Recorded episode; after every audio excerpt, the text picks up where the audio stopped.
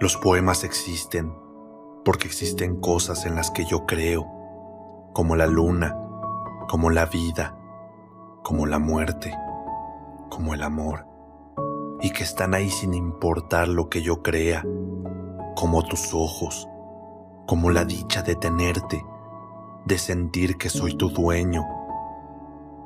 La realidad es un sueño, la música es sonido, el sonido es el color de los oídos y el color es luz. Pero vivir, vivir eres tú. El sentimiento es memoria, la memoria son recuerdos y los recuerdos son anhelos. Y morir, morir eres tú. Y es que tú me sueñas, tú me suenas, Tú coloreas todo lo que tocas y me iluminas con tu boca.